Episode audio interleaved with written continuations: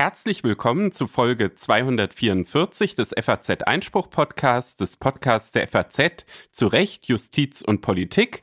Heute ist der 22.02., also in gewisser Weise eine Schnapszahl nach dem Karneval.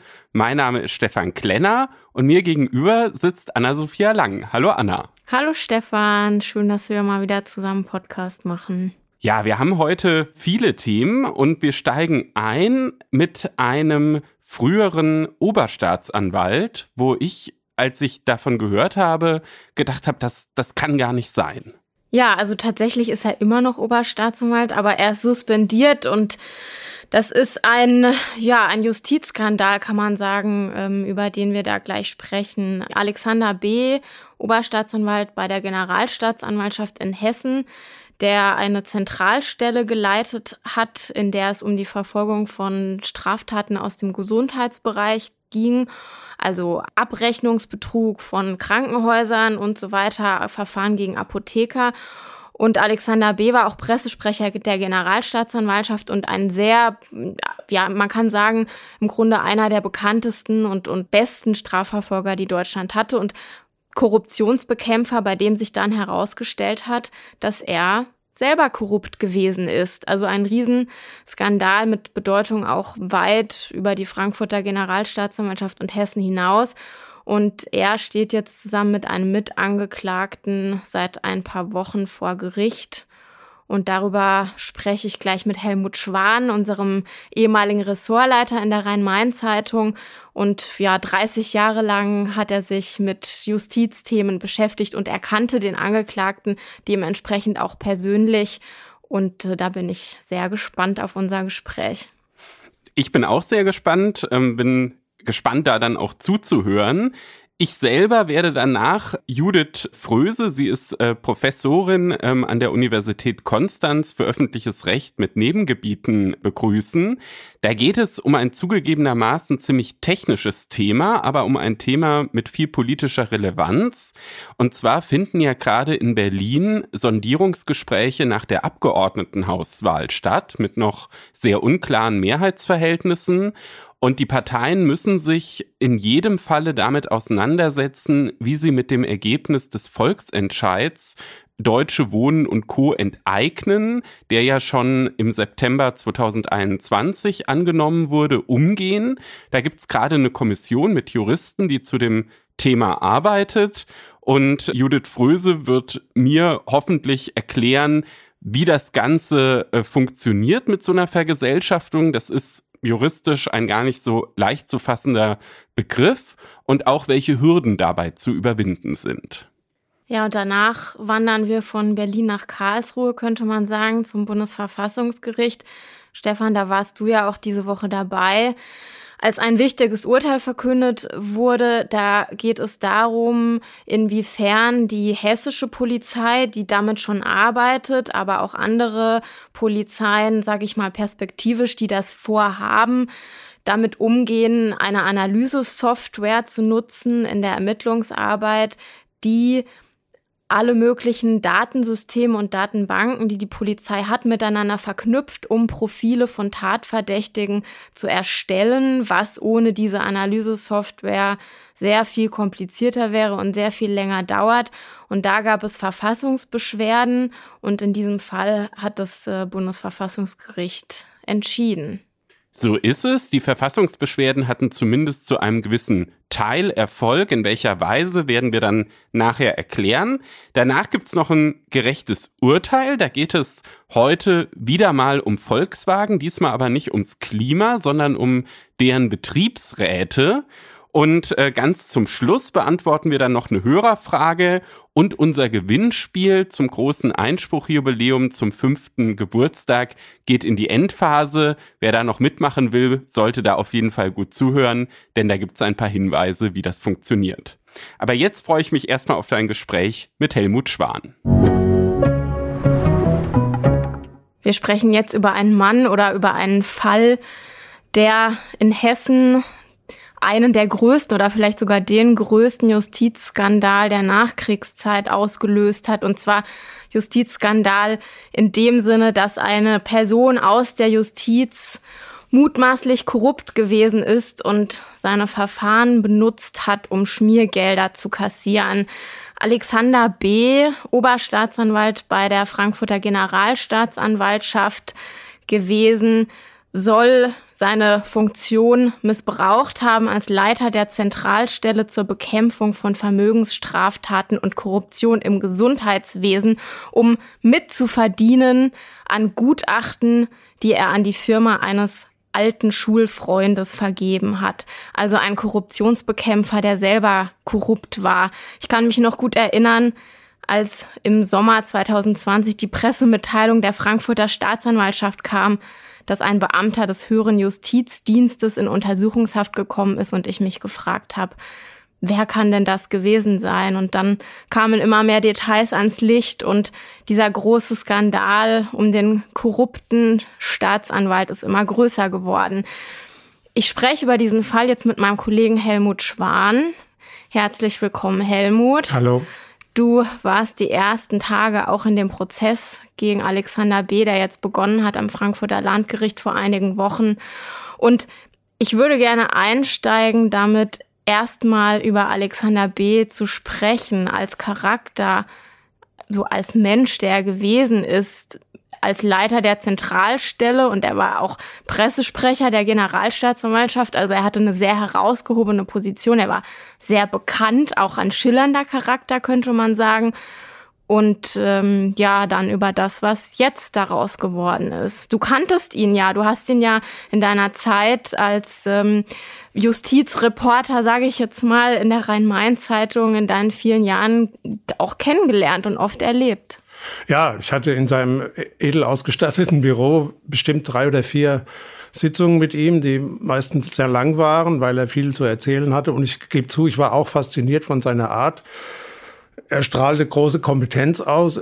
Man dachte, und es war wahrscheinlich auch so, er weiß, über was er redet. Er hat tiefe Einblicke in das, wie Mediziner, also Ärzte, Apotheker, aber auch Kliniken abrechnen. Und er war ja, hatte auch hohes Renommee in der Branche. Er erhielt Vorträge, äh, er schrieb Aufsätze, er war Mitherausgeber einer Publikation zum Thema Medizinstrafrecht. Also von daher pflegte er jahrelang oder fast sogar mehr als ein Jahrzehnt den Ruf, er ist einer der wichtigsten Fahnder auf diesem Gebiet. Und die Frage, wie konnte alles kommen, hat er sich ja angeblich in der langen Untersuchungshaft selbst gestellt. Das hat er vor Gericht gesagt in seiner Einlassung, richtig? Hat er nicht so gesagt, aber wenn man es zusammenfasst, dann kann man das durchaus als, als Frage, die über seine Haft stand, so interpretieren. Und er hat in seiner Einlassung angefangen mit, mit seinem Leben und, und ganz von vorne, dass er geboren wurde eines Einwanderers aus Syrien und seiner Frau hat die ersten Jahre beschrieben und kam dann ganz schnell zu dem zentralen Punkt, der ihn offenbar sehr beschäftigt. Und der war? Und der war eben sexualisierte Gewalt, wie man heute sagt. Früher hätte man gesagt, sexuellen Missbrauch durch, durch seinen Vater. Bis hin äh, der Jugendzeit offenbar. Und einer Mutter, die ihm anfangs, weil sie als Studentin das Kind bekommen hat, ihn heimgegeben hat und dann später ihn auch in dem Verhältnis zu seinem Vater allein gelassen hat. Das ist offenbar das große Lebenstrauma, das er als Begründung dafür nimmt, warum sein Leben so verlaufen ist, wie es verlaufen ist. Das zu hören oder zu erfahren, was er da erzählt hat, war sicherlich für die, die es gehört haben und auch für die, die ihn kannten, auch seine Kollegen, seine ehemaligen Kollegen, ja, ein Schock oder, oder überraschend zu hören. Aber wie hat er denn den Bogen geschlagen von dieser Missbrauchsgeschichte aus der Kindheit und dem teilweise Aufwachsen in dem Heim dann dazu, dass er letztendlich korrupt geworden ist und, und mitverdient hat. Das ist natürlich ein sehr langer Bogen. Er hat so versucht herzuleiten, dass er gesagt hat, er hat dieses Trauma immer versucht, so erklärt er sich das, zu verdrängen durch viel Disziplin und Arbeit. Angefangen vom Studium, war offenbar ein sehr fleißiger und strebsamer Student, bis hin zu den Anfängen als Staatsanwalt, dass er schon früh viel mehr gearbeitet hat nach seiner Wahrnehmung als alle anderen. Und dann bis hin zu, äh, ja, dem Leiter war er dieser Zentralstelle am Anfang nicht, aber er rutschte dann so rein durch Zufall. Damals war sie noch in Limburg angesiedelt, nicht in Frankfurt, wo er gesagt hat, ich habe es nicht geschafft und habe teilweise am Wochenende durcharbeiten müssen. Und 24-7 war ja so quasi der, sein Begriff, mit dem er hantiert hat. Und auch seine Kollegen haben später in dem Prozess gesagt, es war tatsächlich so.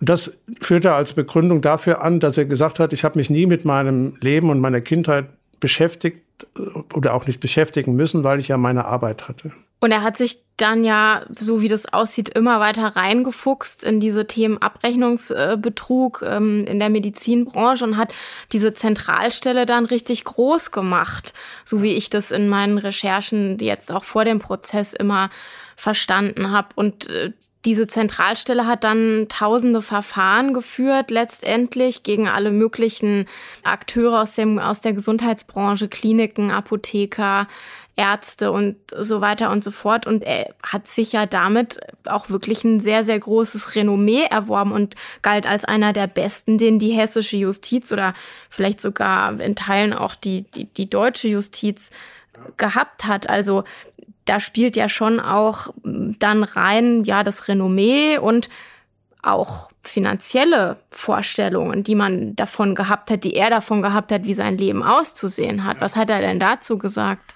Also man muss, glaube ich, noch dazu sagen, dass natürlich, er sieht sein Leben als gescheitert an und er sieht sein Leben vor allem im Privaten als gescheitert an. Also er hatte eine erste Beziehung zu einer Frau, die er dann aus nicht so ganz nachvollziehbaren Gründen, mit der war er, glaube ich, auch schon verlobt, abgebrochen hat, relativ äh, radikal.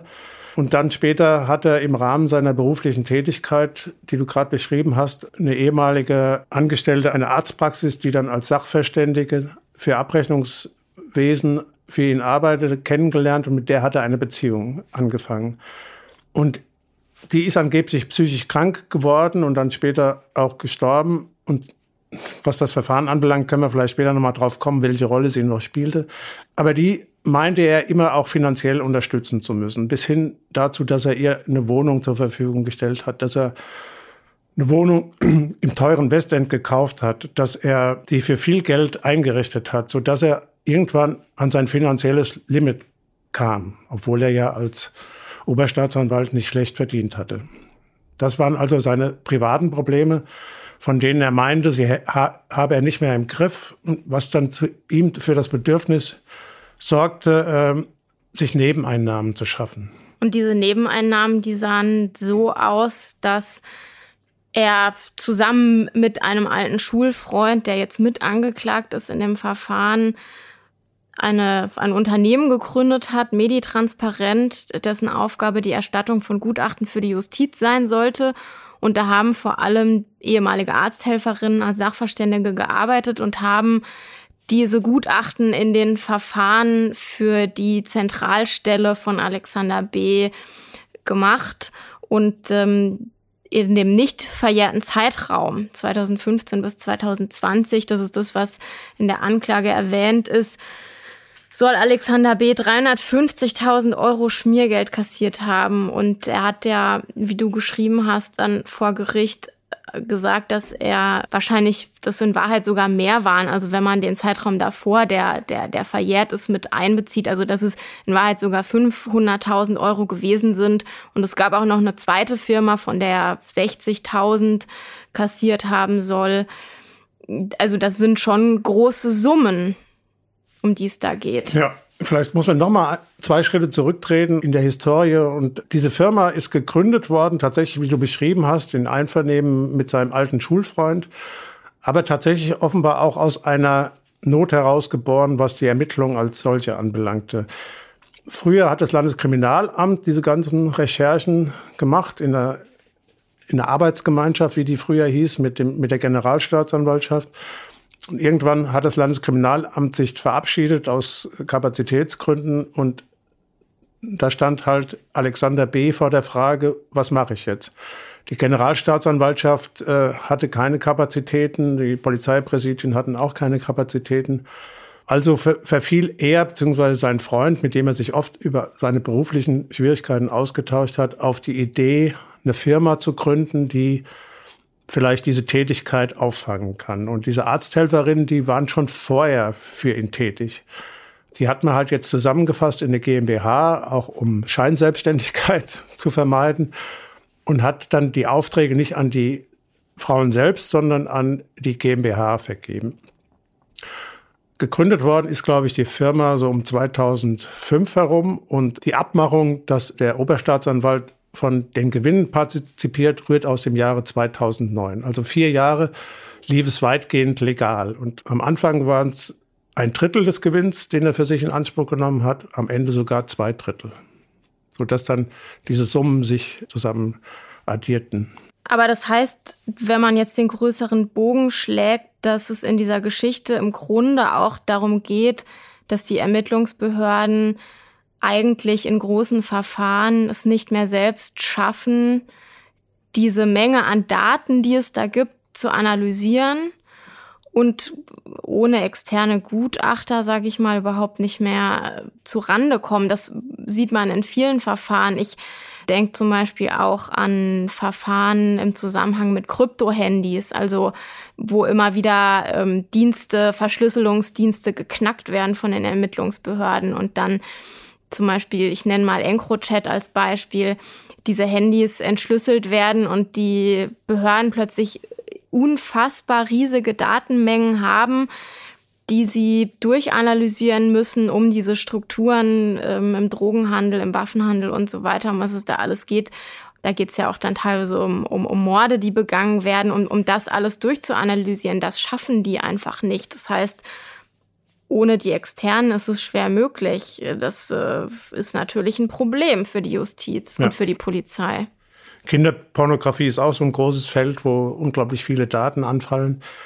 Teilweise dann auch von amerikanischen Sicherheitsdiensten nach Deutschland gespült und dann steht man da vor diesen riesigen Bergen und muss überlegen, wie kommt man damit zusammen. Ja, es ist ein Riesenproblem für die Justiz und auch für die Polizei, wird gar nicht so öffentlich thematisiert oder allenfalls mal gelegentlich unter so verschiedenen Stichworten wie äh, Datenschutz, aber das eigentliche Problem ist, wie, wie arbeite ich es auf? Und ähm, da Alexander B. in, in so einer absoluten Monopolstellung war, äh, er auch offenbar überhaupt nicht nachfragen musste im Ministerium, wie er das handhabt, sondern mal froh war, dass da einer sich so engagiert hat, hat das auch relativ autonom entschieden, dass er jetzt eben sich der Dienste dieses, äh, dieses Unternehmens versichert. Und das hat er, so wie er es darstellt, zwar gemeldet, äh, also nicht ohne seine Vorgesetzten gemacht, sondern die haben es abgenickt und haben gesagt, er wird schon wissen, was er tut. Er wird schon wissen, was er tut. Das leitet uns so ein bisschen zu der Frage, wie konnte das alles so lange unentdeckt bleiben? Natürlich ist es, sage ich mal, Natur der Korruption, dass sie oft schwer entdeckt wird und oft auch gar nicht entdeckt wird und meistens nur dann entdeckt wird, wenn einer, der beteiligt ist oder der davon weiß, dann aus irgendeinem Grund irgendwann plaudert. So ist es ja in dem Fall auch gewesen. Du hast die ehemalige Lebensgefährtin von Alexander B. vorher erwähnt. Die war es tatsächlich, die dann irgendwann gesagt hat, was da läuft und dann ist ermittelt worden. So ist es ja in ganz vielen Fällen. Und dann kam das Stück für Stück raus und der Aufschrei war natürlich riesig groß. Das Ansehen der Justiz in Hessen, wahrscheinlich auch darüber hinaus, ist beschädigt, nachhaltig. Das muss man so, so sagen der Schock in den ersten Wochen hat man das gemerkt, egal mit wem man gesprochen hat innerhalb der Justiz, da gab es überhaupt gar kein anderes Thema. Ja, das war irgendwie fast greifbar, wenn man da unterwegs ist, ähm, dass die Leute denken, das kann doch alles nicht sein. Ausgerechnet der ähm, auch wenn ihn viele vielleicht unsympathisch fanden und ihn nicht besonders gut leiden konnten und dachten, na ja, der spielt sich aber auch ein bisschen arg auf und mit seinem toll eingerichteten Büro und seinem überselbstbewussten Auftreten, aber dass sowas dahinter steckt, das hat nun wirklich niemand vermutet. Aber die Frage ist natürlich trotzdem, kann man nur damit, dass das so ein toller Staatsanwalt gewesen ist, gewesen sein soll, der so ein großes Ansehen hatte und so selbstbewusst war, rechtfertigen, dass nichts aufgefallen ist, hätte da nicht was auffallen müssen. Das ist jetzt eine der Fragen, um die es ja auch vor Gericht geht. Ja, absolut. Also natürlich, wie du schon sagst, ist Korruption Kontrolldelikt. Das heißt, äh, es fällt dann nur da auf, wo man tatsächlich kontrolliert, es sei denn, so ein Lebenszufall spielt eine Rolle wie hier. Also er hat sich von dieser Frau getrennt und sie hat aus, aus Verärgerung oder aus welchen Motiven auch immer ihn dann angezeigt. Ähm, aber entscheidend ist natürlich auch hier, dass man per se erstmal denkt, äh, und das ist ja auch eigentlich ganz, ganz vernünftig, dass die Justiz, die dazu da ist, Straftaten zu verfolgen, selbst kriminell ist, das ist ja erstmal außerhalb der, der Vorstellungswelt. Was natürlich nicht heißt, dass man keine Vorkehrungen treffen muss, um für den Eventualfall trotzdem abgesichert zu sein. Es gab offenbar kaum eine Innenrevision beziehungsweise Maßnahmen, die dieses, diesen Begriff nicht decken. Und es gab zwar eine Antikorruptionsrichtlinie, die aber auch nur auf dem Papier stand. Und, und dann war eben das Vertrauen in diesen besagten Menschen so groß. Er hatte ja ein unglaubliches Renommee, was bis hoch ins Ministerium reichte. Die, die ehemalige Ministerin Kühne Hörmann hat sich gern mit ihm geschmückt und hat gerne Pressekonferenzen veranstaltet, wo die Tätigkeit dieser Zentralstelle an vorderster Front war, so dass sich insgesamt so eine Atmosphäre entspannte, dass man sagte, überall können Mauscheleien möglich sein, aber nicht durch diese Figur, durch diese Person, die über allem strahlte sozusagen. Er, er, galt als die Korrektheit in Person, er galt als Koryphäe, wie der frühere General erzählte, Hans-Josef Blumsatt als absolute Kenner seiner Materie über alle Zweifel erhaben.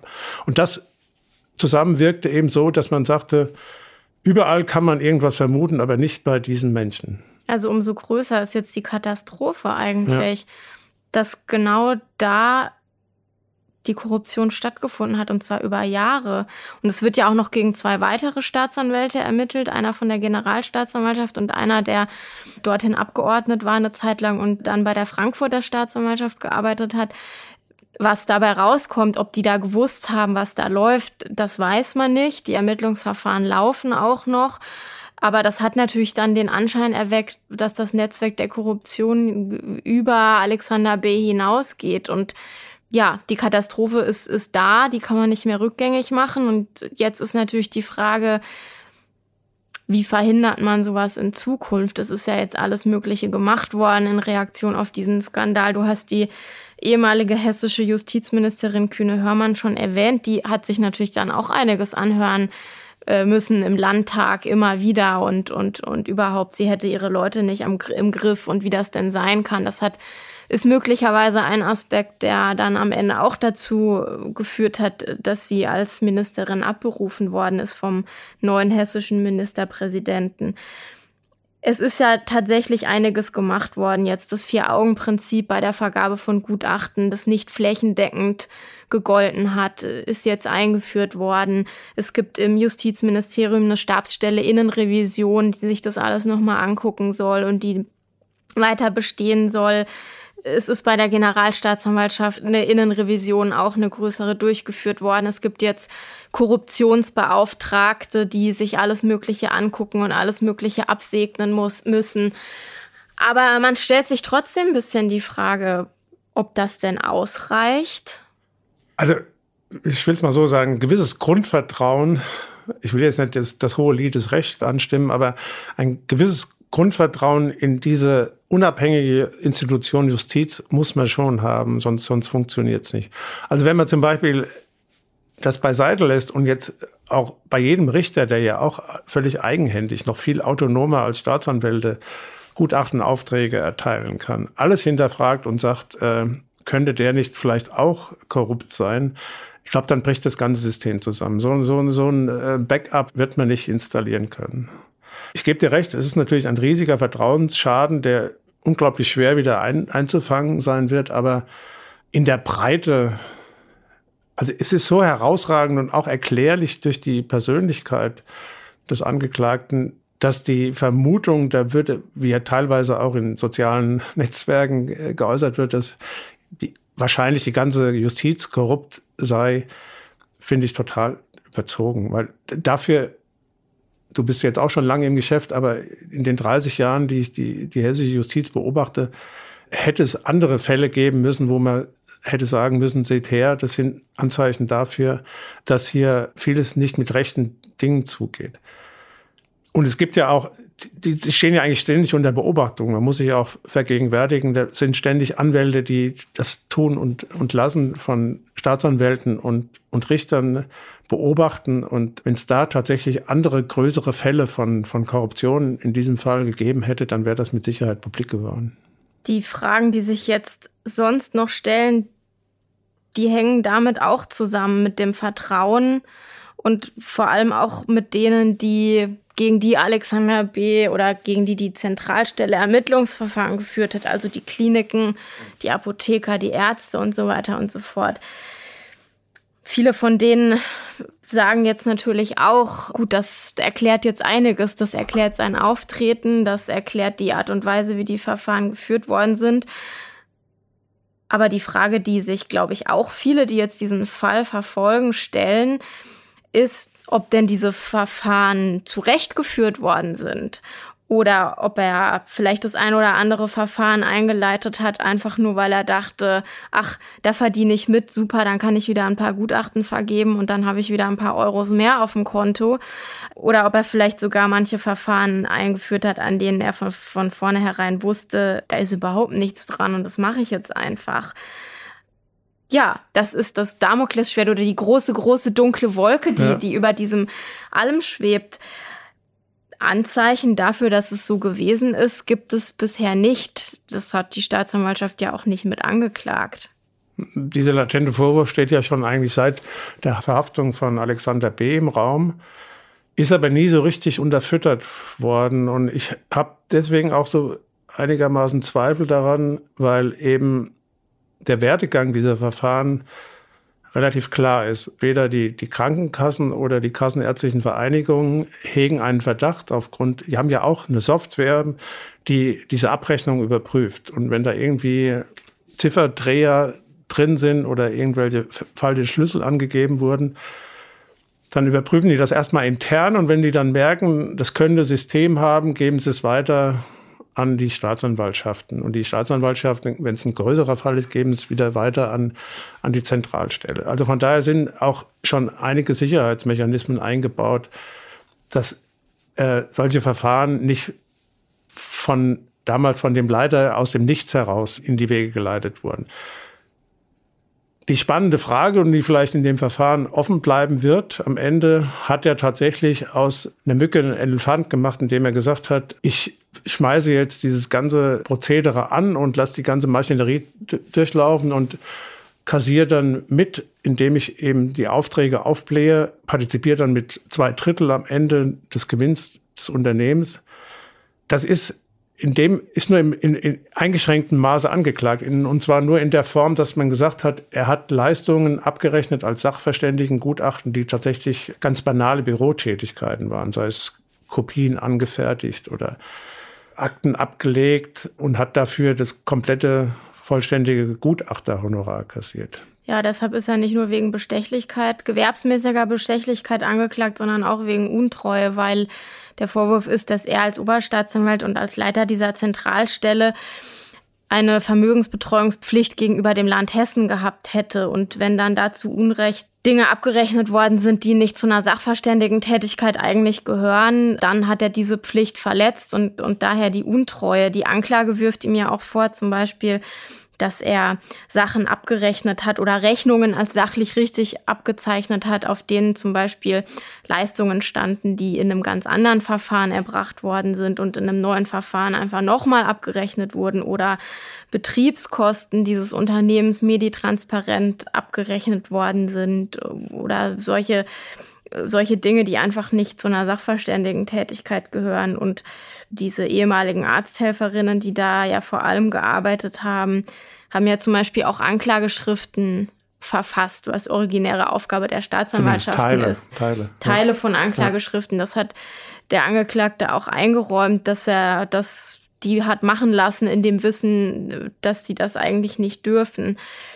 Also insofern aufgebläht, ja, laut Staatsanwaltschaft jedenfalls, aber nicht in dem Sinne, dass Vorwürfe konstruiert worden sind oder Verfahren konstruiert worden sind, die überhaupt gar keine Basis haben. Wobei man auch da sagen muss, dass äh, Alexander B. zu dem Untreuevorwurf sagt, nein, das äh, sei nicht aufgebläht worden von ihm, das seien alles, oder jedenfalls er habe darauf vertraut, dass die Sachverständigen und das Unternehmen nur das abrechnet, was auch wirklich richtig und anständig erbracht worden ist. Und er sagt, er hätte überhaupt gar keine Kapazitäten gehabt bei den teilweise 2000 Stunden im Monat, die die abgerechnet haben, zu überprüfen, was die da jetzt genau gemacht haben und was hinter den Stunden steckte, die die da aufgeschrieben haben. Ja, das waren offenbar pauschalisierte Abrechnungen, die überhaupt nicht im Detail die einzelnen Leistungen aufgeführt haben. Und da ist natürlich die Krux, die eigentlich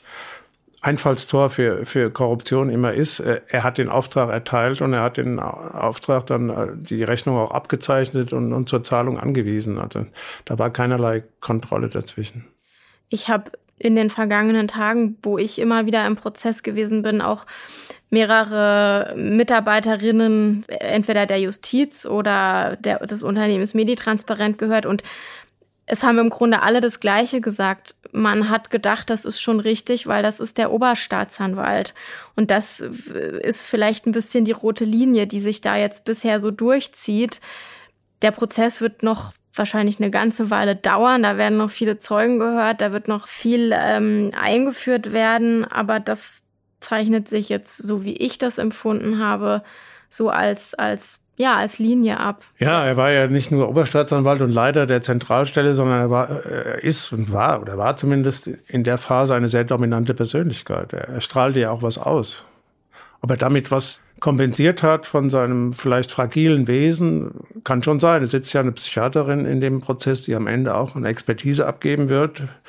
Wie das alles vielleicht mit einer Persönlichkeitsstörung zusammenhängt, keine Ahnung, muss man mal abwarten. Auch ein spannender Teil. Also das, was auf jeden Fall, wenn man sich mal die Strafrahmen anguckt, am Ende dabei rauskommen kann, ist schon immens. Also sowohl für die gewerbsmäßige Bestechlichkeit als auch die Untreue sind bis zu zehn Jahre möglich und dann kommt noch eine Steuerhinterziehung obendrauf im Zusammenhang mit ähm, Immobilien, die B gehabt hat. Und dem nicht versteuerten Schmiergeld auch. Genau, die ist da, das ist da ausnahmsweise, ausnahmsweise kein Schmiergeld versteuert, das ist ja normalerweise üblich. ja, also wir beobachten es weiter und die Aufmerksamkeit wird wahrscheinlich dann am Ende des Verfahrens, wie es immer so ist, beim Urteil wieder riesig sein. Aber da werden wir noch einiges zu schreiben haben und noch einiges zu analysieren haben. Und in der Justiz wünschen sich ja viele, dass es jetzt endlich mal vorbei ist, dass man sich jetzt endlich mal wieder mit anderen Themen beschäftigt und dass man nicht immer nur nach dem, nach dem Alexander B. und nach diesem Skandal gefragt wird. Aber ich fürchte, äh, dieser Gefallen wird den Bediensteten noch eine Weile nicht getan werden und das ist auch gut so, denn dieser Fall, wenn auch wie immer wahrscheinlich viele Fragen unbeantwortet bleiben werden, muss aufgearbeitet werden. Helmut, vielen Dank, dass du da warst. Bitte, vielen Dank dir, Anna. In Berlin finden gerade Sondierungsgespräche nach der Abgeordnetenhauswahl statt. Die Mehrheitsbildung ist ziemlich kompliziert. Es sind drei verschiedene Koalitionen denkbar. Aber ganz egal, wie es ausgeht, der neue Senat muss mit dem Ergebnis des Volksentscheids vom September 2021 umgehen. Damals hatten 57,6 Prozent der Berliner dafür gestimmt, dass der Senat die erforderlichen Schritte einleiten soll, um Wohnungsbestände von Unternehmen mit mehr als 3000 Wohnungen zu vergesellschaften. Die Initiatoren des Volksentscheids hatten damals den Artikel 15 im Grundgesetz im Blick, der bisher noch nie angewandt wurde, aber eine solche Vergesellschaftung grundsätzlich möglich machen könnte. Und wie das genau funktioniert, darüber berät gerade eine Kommission mit äh, Juristen, die noch vom amtierenden äh, rot-grün-roten Senat eingesetzt wurde. Ich unterhalte mich jetzt über das Thema mit Professor Judith Fröse. Sie ist Inhaberin des Lehrstuhls für öffentliches Recht mit Nebengebieten an der Universität Konstanz. Sie hat im von Mangold Kleinstark Grundgesetzkommentar Artikel 15, also die Norm, die vor allem da maßgeblich ist, kommentiert. Der Transparenz halber will ich sagen, dass wir uns von früher, als ich selber noch wissenschaftlicher Mitarbeiter an der Uni Marburg war, von einer Tagung her kennen. Deshalb sind wir per Du und ich sage Hallo Judith.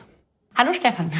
Judith, wenn man den Artikel 15 Grundgesetz liest, dann fällt ja erstmal auf, dass er kürzer ist als andere Grundgesetznormen. Da steht ja einfach, Grund und Boden, Naturschätze und Produktionsmittel können zum Zwecke der Vergesellschaftung durch ein Gesetz das Ausmaß und Art der Entschädigung regelt, in Gemeineigentum oder in andere Formen der Gemeinwirtschaft überführt werden.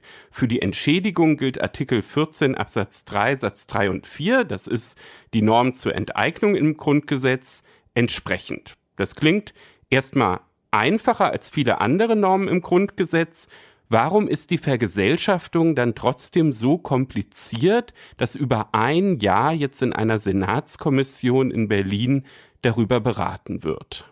Ja, da was das die Norm für uns als Juristen besonders schwierig macht, ist, dass es bislang keinen Anwendungsfall gab und dementsprechend sich auch noch keine konkreten Maßstäbe in Praxis und Rechtsprechung herausgebildet haben.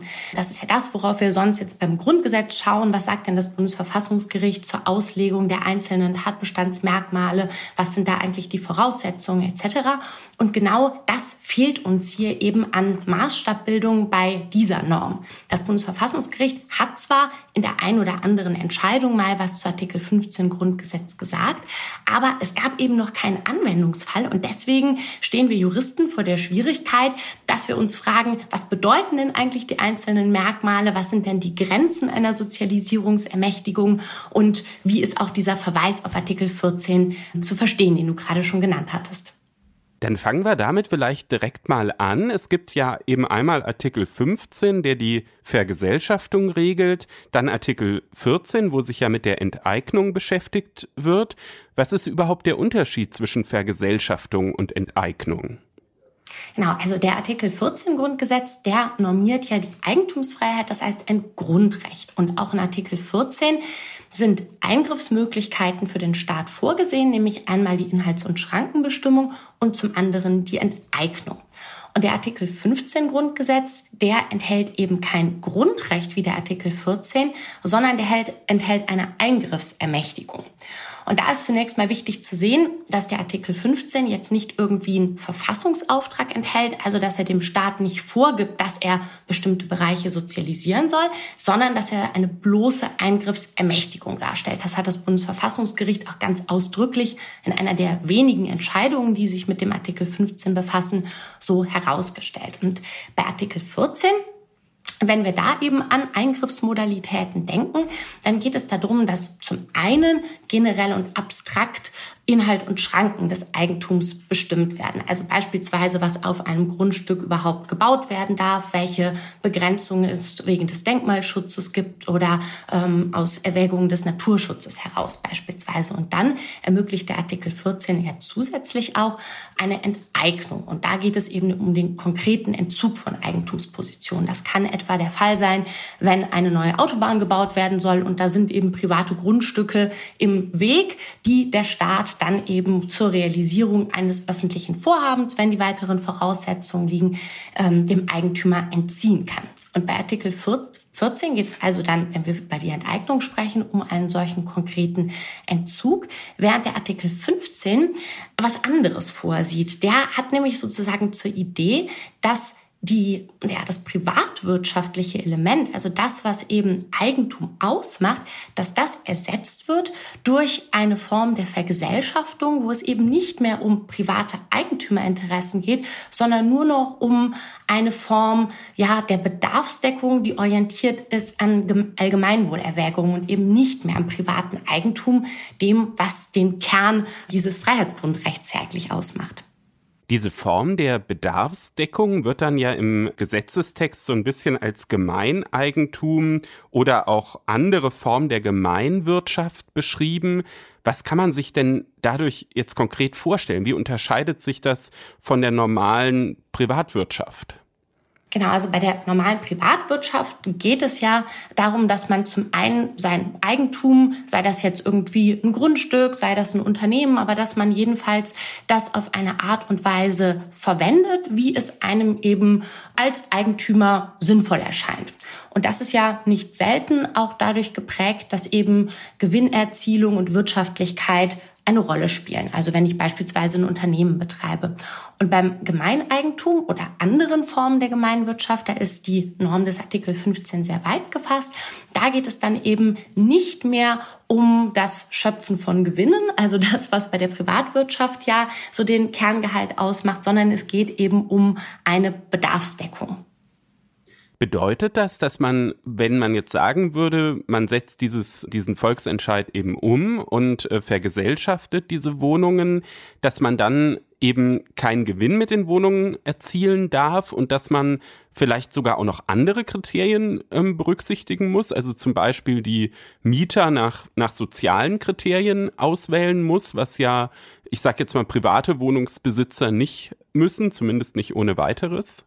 Ja, also es muss tatsächlich sichergestellt sein, dass der Gemeinwohlbelang in dieser gemeinwirtschaftlichen Form dann auch tatsächlich realisiert wird. Das muss nicht zwangsläufig in Staatseigentum überführt werden, kann auch in anderen ähm, Formen diese Gemeinwirtschaftlichkeit ähm, vorhanden sein, aber dann muss der Staat eben sichern, dass es eben ja dem Allgemeinwohl zugutekommt. Und was die Frage von Gewinnen angeht, ist es denke ich, gerade bei solchen Wohnungsunternehmen ja durchaus auch eine Abgrenzungsfrage, wo beginnt denn eigentlich der Gewinn und wo müssen auch einfach Rücklagen gebildet werden für Instandhaltungsmaßnahmen, die ja oder früher oder später einfach nötig sind bei Immobilien ne? oder die Ertüchtigung ähm, gerade mit, äh, mit Blick auf die Energieversorgung, ähm, Einsparpotenziale und so weiter.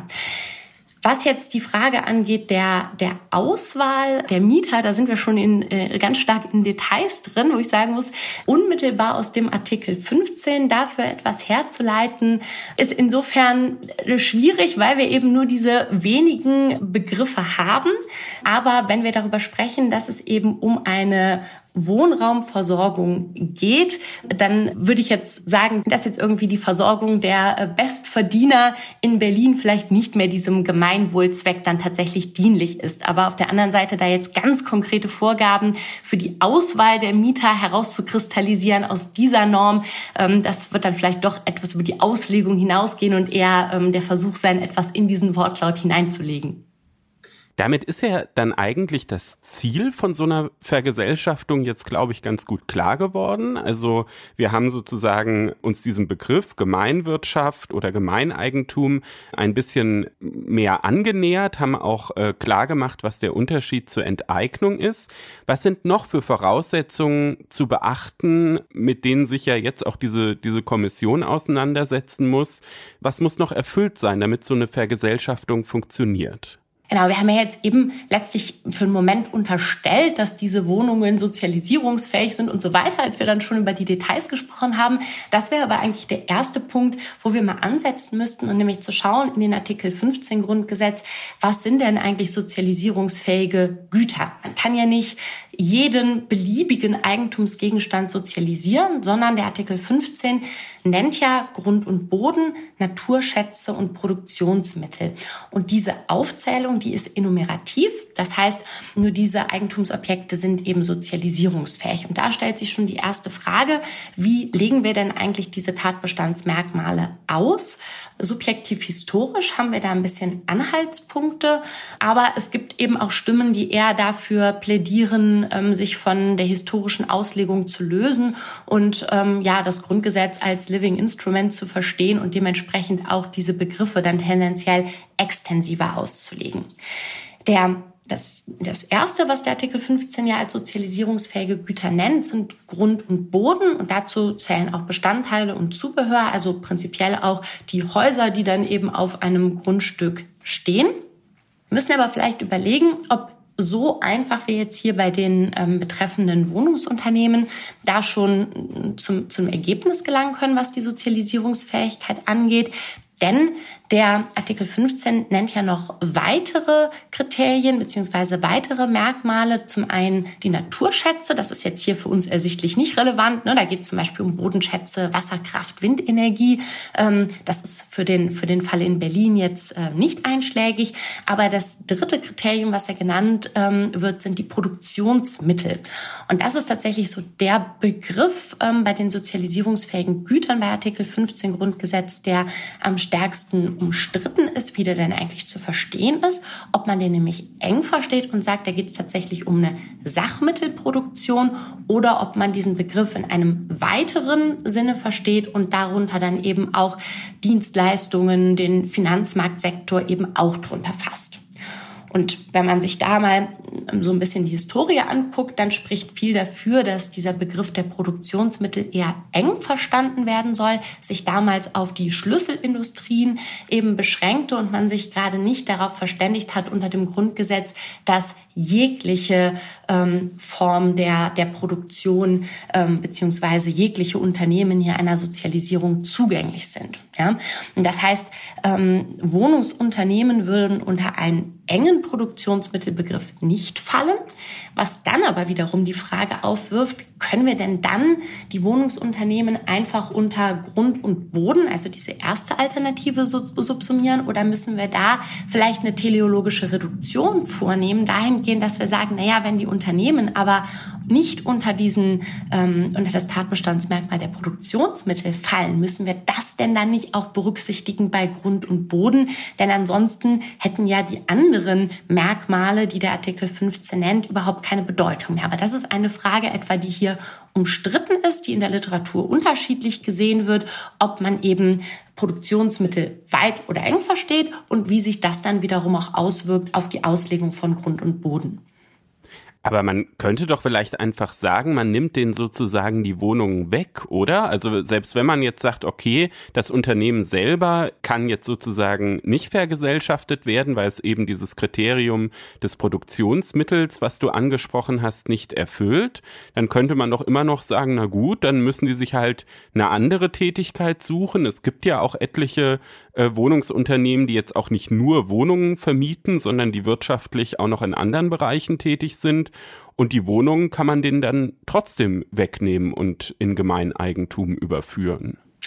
Das ist eine denkbare Variante, wie man das sehen kann. Und man kann aber auch darauf abstellen zu sagen, naja, wenn ich sozusagen dem, wenn das Unternehmen als solches eben nicht sozialisierungsfähig ist, dann wirkt sich das auch aus auf das Eigentum dieses Unternehmens. Und ich könnte dann dessen Grund und Boden eben nicht entziehen. Aber das wird, wie gesagt, unterschiedlich gesehen in der Literatur. Es gibt ja aber auch noch weitere Hürden, die ähm, hier vielleicht bestehen. Das war jetzt sozusagen nur das erste Kriterium, nämlich was ist überhaupt sozialisierungsfähig, was wir uns jetzt gerade versucht haben, ein bisschen näher anzuschauen.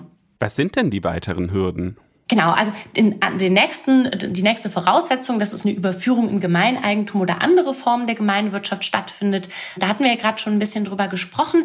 Das würde ich jetzt auch weniger als Hürde ansehen, sondern da eher sagen, naja, da gibt es durchaus einen gewissen Spielraum, gerade auch bei der Form, die dort gewählt wird. Ne? Eine Anstalt ähm, des öffentlichen Rechts ist das, was diese Initiative im Moment anstrebt. Da muss einfach gesichert sein, dass dann eben diese Gemeinwirtschaftlichkeit auch tatsächlich realisiert wird. Und Weitere Voraussetzungen sind dann, dass wir ein formelles Parlamentsgesetz benötigen. Also die Sozialisierung ist nur durch Gesetz möglich, nicht aufgrund eines Gesetzes.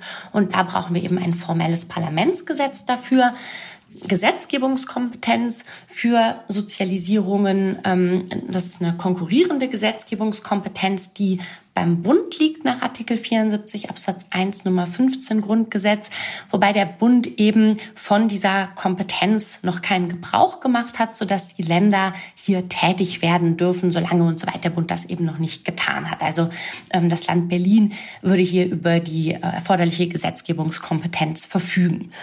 Und weitere Merkmale, da kommen wir dann wieder in einen Bereich, der nicht so ganz eindeutig ist, weil diese Norm eben, wie gesagt, ähm, noch kein Anwendungsfall und dementsprechend ähm, auch keine ausgefeilte Rechtsprechung dazu existiert. Gibt es dann begrenzende Kriterien, die teilweise hergeleitet werden, dass man nämlich zum einen sagt, dass als ungeschriebenes Merkmal eine Sozialisierungsreife gegeben sein muss. Was heißt das Sozialisierungsreife? Das bedeutet im Prinzip, dass diese Sozialisierung auch überhaupt einen gewissen Effekt haben kann, dass also eine gewisse Relevanz vorhanden sein muss. Ich mache mal ein einfaches Beispiel, woran man das vielleicht ganz gut sehen kann. Wir hatten ja eben gesehen, Grund und Boden ist sozialisierungsfähig, aber ähm, wenn wir uns jetzt vorstellen, jemand hat eben sein Eigenheim, ein kleines Reihenhäuschen auf einem Grundstück stehen, ja, dann würde dieses Eigenheim auf dem Grundstück zunächst einmal unter den Begriff Grund und Boden fallen, aber was soll denn da eigentlich eine Vergesellschaftung bewirken können? Ja?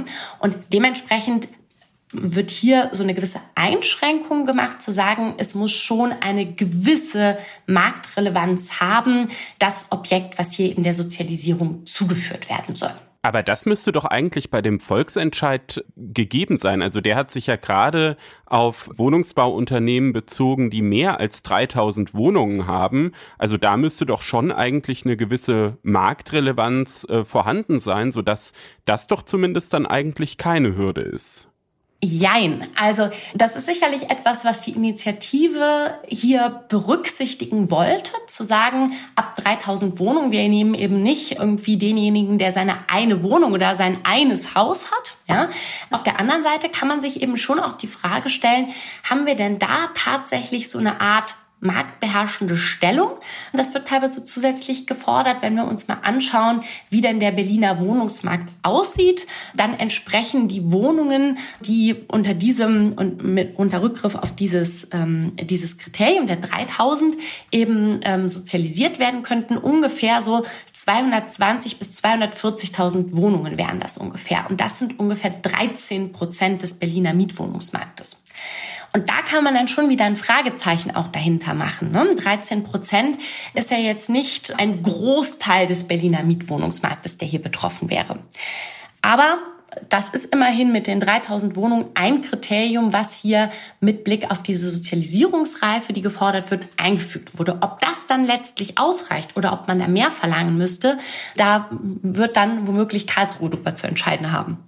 Und muss dabei ja auch dann wieder andere Grundgesetznormen auch berücksichtigen, nämlich den Gleichbehandlungsgrundsatz. Ne? Also das ist ja so ein bisschen auch ganz schön kompliziert. Auf der einen Seite muss man diese Sozialisierungsreife berücksichtigen. Das heißt, das, was da vergesellschaftet werden soll, muss eben diese entsprechende Marktrelevanz haben. Auf der anderen Seite muss man aber natürlich auch immer gucken, dass man Wohnungseigentümer nicht ungerechtfertigt äh, ungleich behandelt und auch das könnte ja zumindest in so einem Verfahren in Karlsruhe dann auch zur Sprache kommen. Genau, und das ist ja auch schon ein Kritikpunkt, der an dem, an dem Entwurf geübt wird, zu sagen, dass, dass das eben ein Verstoß gegen den allgemeinen Gleichheitsgrundsatz sei.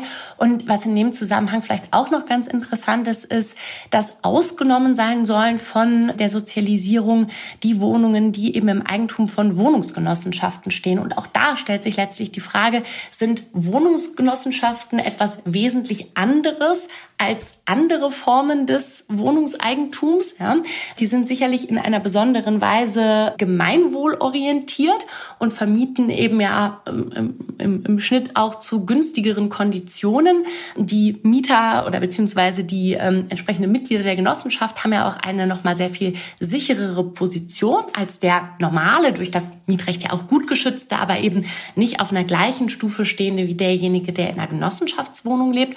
Und da wird tatsächlich auch diskutiert, muss man sozusagen Genossenschaften herausnehmen, weil sie eben schon derart gemeinwohlorientiert vorgehen? Oder liegt darin eine ungerechtfertigte Ungleichbehandlung zu anderen Akteuren auf dem Wohnungsmarkt?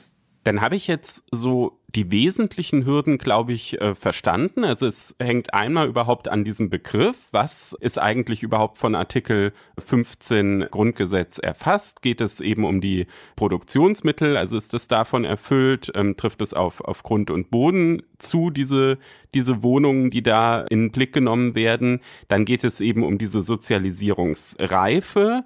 Und dann ist es ja häufig auch so, dass das Bundesverfassungsgericht, wenn ich mir so insgesamt äh, die Rechtsprechung angucke, am Ende auch immer noch eine Verhältnismäßigkeitsprüfung vornimmt. Ist das hier auch erforderlich oder ist das gerade nicht erforderlich? Weil du hast ja zu Beginn gesagt, ein Grundrecht ist es ja eigentlich nicht.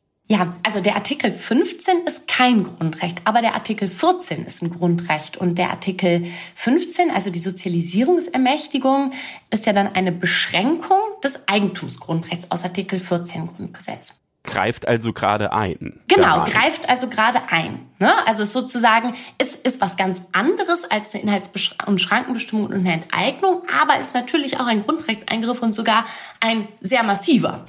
Unter ganz allgemeinen Gesichtspunkten spricht viel dafür, dass auch hier die Verhältnismäßigkeit ein Kriterium ist, was hier zu prüfen ist. Denn der Verhältnismäßigkeitsgrundsatz, der steht ja eigentlich bei keinem Grundrecht irgendwie so ganz ausdrücklich da drin, sondern das ist ja etwas, was wir letztlich aus dem Grundgesetz herleiten, aus dem Rechtsstaatsprinzip und letztlich auch aus dem Wesen der Grundrechte. Und das Bundesverfassungsgericht sagt eben auch, dass der Grundsatz der Verhältnismäßigkeit eine übergreifende Leitregel allen staatlichen Handelns ist. Und Warum das jetzt bei Artikel 15, der einen besonders massiven Eingriff darstellt, in das Eigentumsgrundrecht nicht der Fall sein soll, das erschließt sich mir zumindest nicht.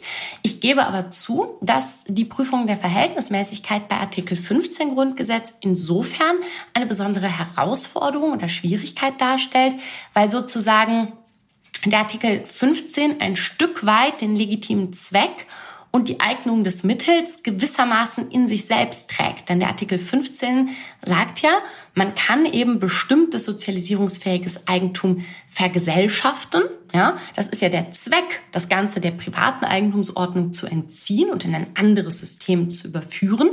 Und das Mittel, mit dem das erfolgt, ist eben gerade die Vergesellschaftung. Das heißt, das ist so ein Stück weit angelegt ja schon in dem Artikel 15. Und dennoch muss meines Erachtens der Gesetzgeber hier eben auch dieses allgemeine Prinzip der Verhältnismäßigkeit beachten dann merke ich schon, das sind sehr, sehr viele Hürden. Also vor allem diese, diese drei Punkte, die wir jetzt eben genannt haben. Erstmal begriffliche Klärung, dann Sozialisierungsreife und dann auch noch Verhältnismäßigkeitsgrundsatz. Gibt es noch weitere oder sind das sozusagen die drei große Klippen, die jetzt in dieser Kommission behandelt werden müssen?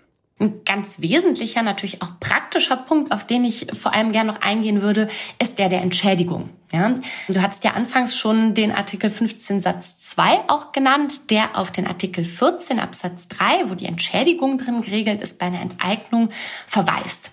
Und das bedeutet eben, dass zwar eine Vergesellschaftung möglich ist und wenn wir jetzt mal unterstellen, dass alle Voraussetzungen im Übrigen vorliegen, dann gilt eben für die Entschädigung der Artikel 14 Absatz 3 Satz 3 und Satz 4 entsprechend. Und das ist natürlich nochmal eine, ja, auch praktisch sehr große Hürde, die da eben entsprechend besteht und wo im Moment auch darüber gestritten wird, wie hoch denn eigentlich eine solche Entschädigung sein müsste. Und da gehen die Zahlen auch durchaus ähm, auseinander. Dessen, was der Berliner Senat hatte mal geschätzt, 29 bis 36 Milliarden Euro. Ähm, von der Initiative hatte ich eine Schätzung gesehen von 7 bis 14 Milliarden Euro für diese Wohnung. Das ist ja doch ein ganz erheblicher Unterschied, ähm, was diese Zahlen da angeht. Wie kommt das zustande? Man, man kann doch einfach den Verkehrswert der Wohnungen heranziehen. Genau, das ist äh, sozusagen, da hast du den, den Finger schon in die Wunde gelegt. Das ist nämlich die Frage, was denn eigentlich maßgebend ist für die Entschädigungshöhe. In Artikel 14, auf den ja verwiesen wird, da steht ja drin, dass eine gerechte Abwägung stattzufinden hat, und zwar zwischen den Interessen der Allgemeinheit und den Interessen der Beteiligten. Und wenn wir jetzt eine solche Abwägung vornehmen, dann ist eben die Frage, bei welcher, bei welcher Größenordnung landen wir denn dann? Ein gewisser Spielraum des Gesetzgebers besteht allein deshalb, weil eben der Artikel 14 von einer Abwägung spricht. Der Verkehrswert bildet aber durchaus einen Orientierungsmaßstab. Der Gesetzgeber ist nicht in allen Fällen dazu verpflichtet, nach der Rechtsprechung den Verkehrswert zugrunde zu legen, aber er ist eben das, was sozusagen ja der Markt an Preis bildet und dementsprechend ist es das, was grundsätzlich herangezogen wird, der Verkehrswert. Und die Frage ist jetzt aber, gerade bei Artikel 15 auch nochmal, welche Interessen können denn in diese Abwägung hineingestellt werden? Und da spricht meines Erachtens sehr vieles dafür zu sagen, rein fiskalische Interessen der öffentlichen Hand, und so wird das auch zu Artikel 14 vertreten, die sind nicht in die Abwägung einzustellen. Denn ansonsten hätte das ja zur Konsequenz, dass der Staat sich immer darauf berufen kann, wenn ich enteigne oder vergesellschafte, ist es doch gut, wenn es irgendwie am Ende die öffentlichen Haushalte schont. Ja? Und damit hätte ich ja sozusagen immer das Eigentum zurückgedrängt. Das kann meines Erachtens kein legitimes Interesse sein, was wir hier einstellen, also ein rein fiskalisches Interesse. Was aber eine Rolle spielt in der Rechtsprechung, ist, ähm, inwiefern das betreffende Eigentumsgut ein Äquivalent eigener Leistung darstellt. Dieses Leistungskriterium, das ist etwas, das wurde in der Rechtsprechung herausgebildet bezüglich der Anerkennung von öffentlich-rechtlichen Rechtspositionen, also den Rentenansprüchen beispielsweise. Das spielt aber eben auch eine Rolle bei der Abstufung des Bestandsschutzes bei Enteignungen und über den Verweis dann eben auch für Sozialisierung.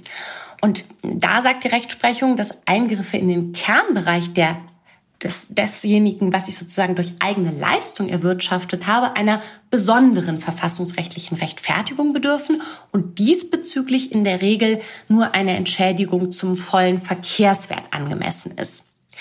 Abstufungen können dann erfolgen bezüglich solcher Teile, die nicht auf Eigenleistungen beruhen. Und das ist dann etwa die Frage, also die Bausubstanz eines Gebäudes etwa. Ja, die beruht in der Regel auf Eigenleistung.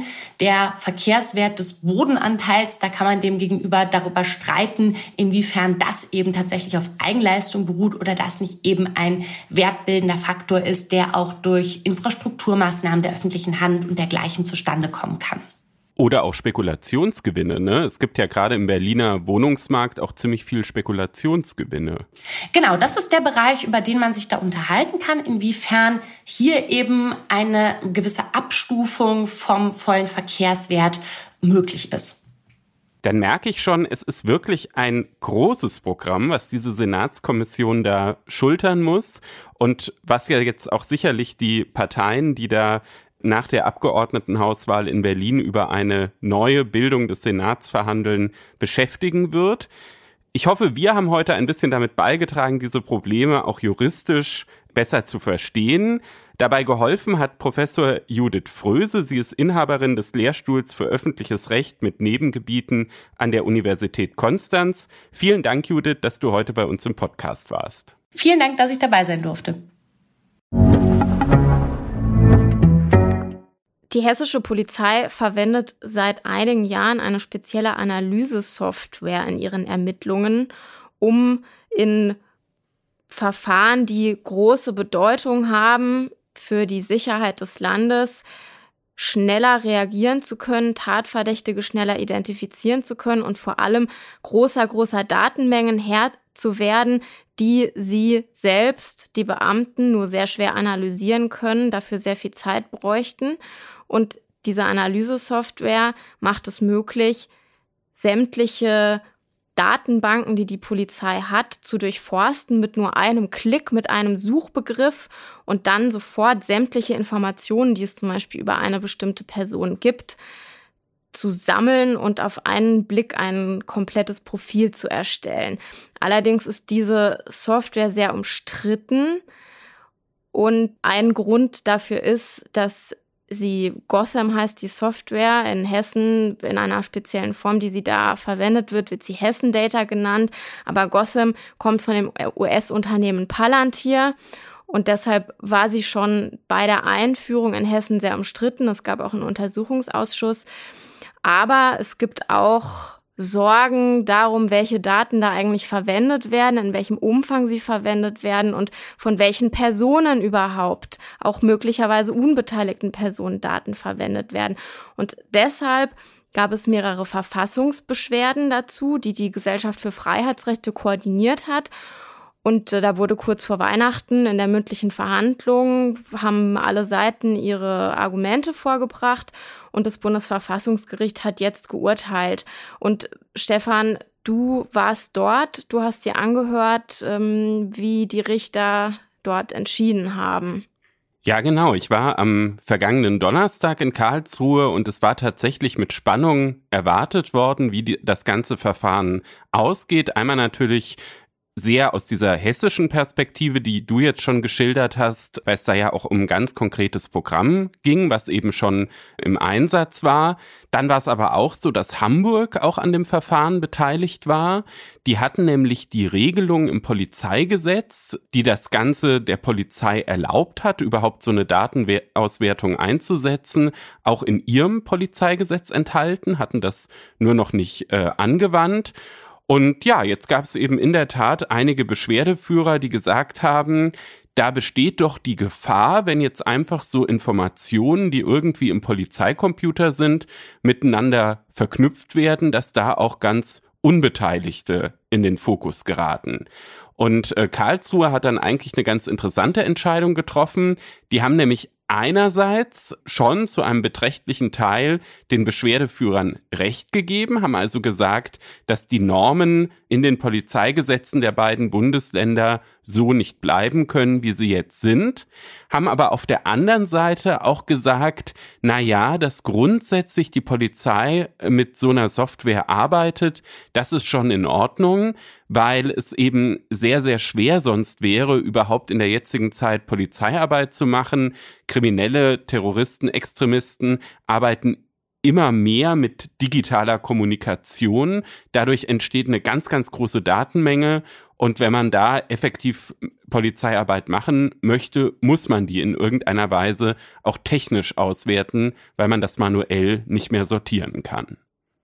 Aber die Richter haben auch ganz klar gemacht, dass die Grenzen, so wie sie jetzt gezogen sind, nicht ausreichend klar gezogen sind. Also dass zum Beispiel nicht definiert ist, wo ist eigentlich die Eingriffsschwelle und wann ist eigentlich der ganz konkrete Fall, in dem man dann diese Informationen aus den unterschiedlichen Datenbanken, die ja teilweise sehr, sehr weit gehen und zu ganz anderen Zwecken ursprünglich mal gesammelt worden sind, verwenden darf. Also in Hessen ist es so, dass diese Regelung in Paragraph 25a des Gesetzes über die öffentliche Sicherheit und Ordnung niedergelegt ist. Und da ist die Rede von begründeten Einzelfällen, ähm, von der vorbeugenden Bekämpfung von Straftaten, ähm, von der Abwehr einer Gefahr für den Bestand des Staates oder einer Gefahr für die Sicherheit des Landes. Aber genauer ist das dann alles nicht dargestellt oder nicht erklärt jedenfalls. Und Dara hat ja das Bundesverfassungsgericht gesagt, so geht das nicht, das reicht nicht aus, das greift zu stark in Grundrechte ein.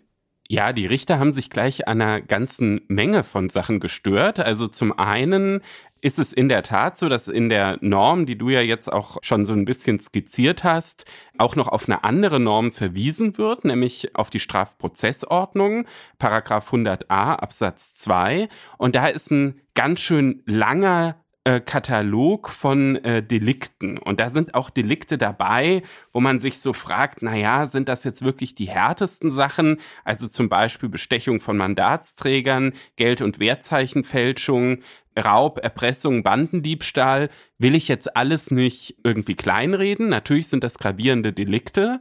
Es gibt aber eben auch noch viel, viel härtere Delikte, ne? wenn es dann wirklich zum Beispiel auch um das, um das äh, Leben geht. Und naja, da haben eben dann die Karlsruher Richter gesagt, das ist ein bisschen zu ausufernd, diese, dieser Verweis. Zumindest dann, wenn nicht so richtig klar ist, wie sehr sich die Gefahr schon verdichtet hat, dass dann auch wirklich was passiert.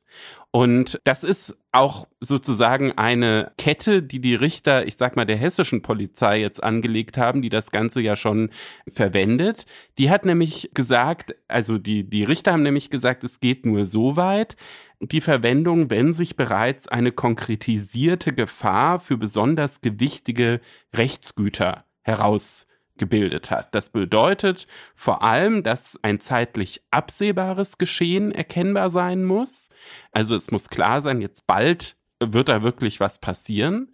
Und zum anderen müssen auch bereits bestimmte Personen klar sein, auf die sich dann eben die äh, Beobachtung konzentriert. Das sind ja ebenso Zusatzkriterien. Es gibt dann noch, wenn es zum Beispiel um ähm, Informationen geht, die aus einer Wohnraumüberwachung herausgezogen wurden, gibt es noch strengere Kriterien. Da muss dann sogar eine dringende Gefahr, das ist nochmal eine äh, Stufe härter, vorliegen.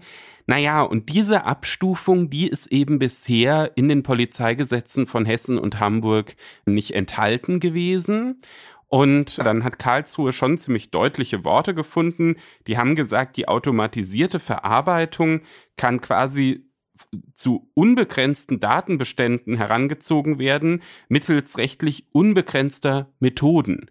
Und dieses doppelte unbegrenzt, das ist das, was Karlsruhe da gestört hat. Ja, das klingt auch nicht sonderlich beruhigend. Bei allem Vertrauen in die, in die Ermittlungsbehörden und in die Polizei, ein unbegrenzter Zugriff auf, auf alles, was je gesammelt wurde, das ja, wirft schon die Frage auf, ob man da nicht ein bisschen genauer hingucken muss, zumal ja auch nochmal in Bezug auf Hessen die Zugriffe oder die Benutzung dieser, dieser Analysesoftware von, von Hessen Data, ich glaube 14.000 ähm, Zugriffe von 2.000 ähm, Polizistinnen und Polizisten pro Jahr. Das war auch einer der, der, der Kritikpunkte der Beschwerdeführer, dass sie sagen, der Kreis der Personen, auch wenn die nur für ihren jeweiligen Bereich freigeschaltet sind, die darauf Zugriff haben auf all das, der ist schon sehr, sehr groß.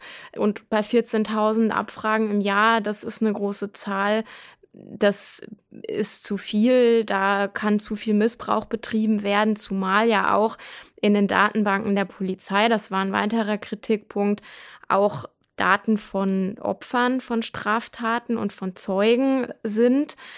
Und zum Beispiel auch, wenn jemand einen Verkehrsunfall hat oder so, ja, nicht unbedingt verursacht hat, sondern wenn einem einer irgendwo dran gefahren ist und man einen Kratzer im Auto hat oder sowas, ja, dann ist man da auch äh, in diesem System und dann kann es natürlich sein, und äh, ich glaube, da widerspricht die Polizei auch gar nicht, dass man dann, weil man in dem System ist, plötzlich verknüpft wird mit, mit ähm, mutmaßlichen Straftätern, ähm, gegen die, ja, die gesucht werden oder gegen die ermittelt wird und es dann plötzlich heißt, aha, sie waren doch da an demselben Ort oder ähm, andere mögliche Dinge. Man wohnt im selben Haus ähm, wie eine verdächtige Person oder man hat sich an denselben Orten aufgehalten, weil das Handy in derselben Funkzelle war und so weiter und so fort. Und das ist eben die Befürchtung, dass dann Unschuldige auf den Radar der Ermittlungsbehörden geraten ähm, zu Unrecht und man also, naja, so ein bisschen Big Brother-mäßig, sag ich mal,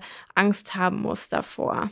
Das sind halt so ein bisschen die Tücken der künstlichen Intelligenz. Es ist nämlich nicht so, dass ähm, die Algorithmen dann nur feststellen, okay, der hatte jetzt den und den Kontakt, sondern es ist sogar auch dann möglich, dass einfach nur bestimmte Wahrscheinlichkeiten ausgerechnet werden. Ja, also was weiß ich, zu 70 Prozent hatte der Kontakt mit dem.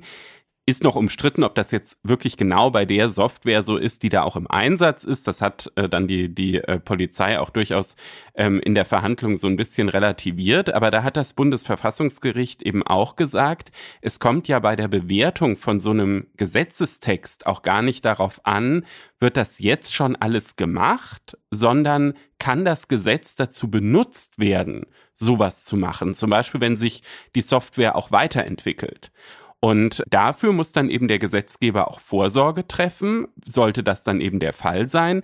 Und da hat Karlsruhe, wie ich finde, eigentlich auch ein paar ganz gute Leitplanken gesetzt. Deshalb würde ich auch sagen, dass die Beschwerdeführer, die ja eigentlich auch diese Software am liebsten überhaupt nicht mehr im Einsatz gehabt hätten, jetzt nicht vollständig gewonnen haben, sondern dass eben durchaus auch der Staat gewonnen hat, weil er jetzt eigentlich so eine Anleitung hat, wie kann er das denn zukünftig umsetzen. Also ein ganz konkretes Beispiel ist, dass Karlsruhe gesagt hat, ihr müsst die Daten intern besser kennzeichnen. Ihr müsst deutlich machen, wie habt ihr überhaupt diese Informationen gewonnen und dann das eben so einstellen, dass nur, zumindest in bestimmten Konstellationen, Informationen miteinander verknüpft werden, die aus derselben Art der äh, Informationsgewinnung gewonnen wurden. Also es ist ja ein Unterschied, ob man etwas, ich sag mal, auf der Straße beobachtet und ein Polizist gibt das dann in den Computer ein oder eben zum Beispiel aus einer, aus einer Wohnraumüberwachung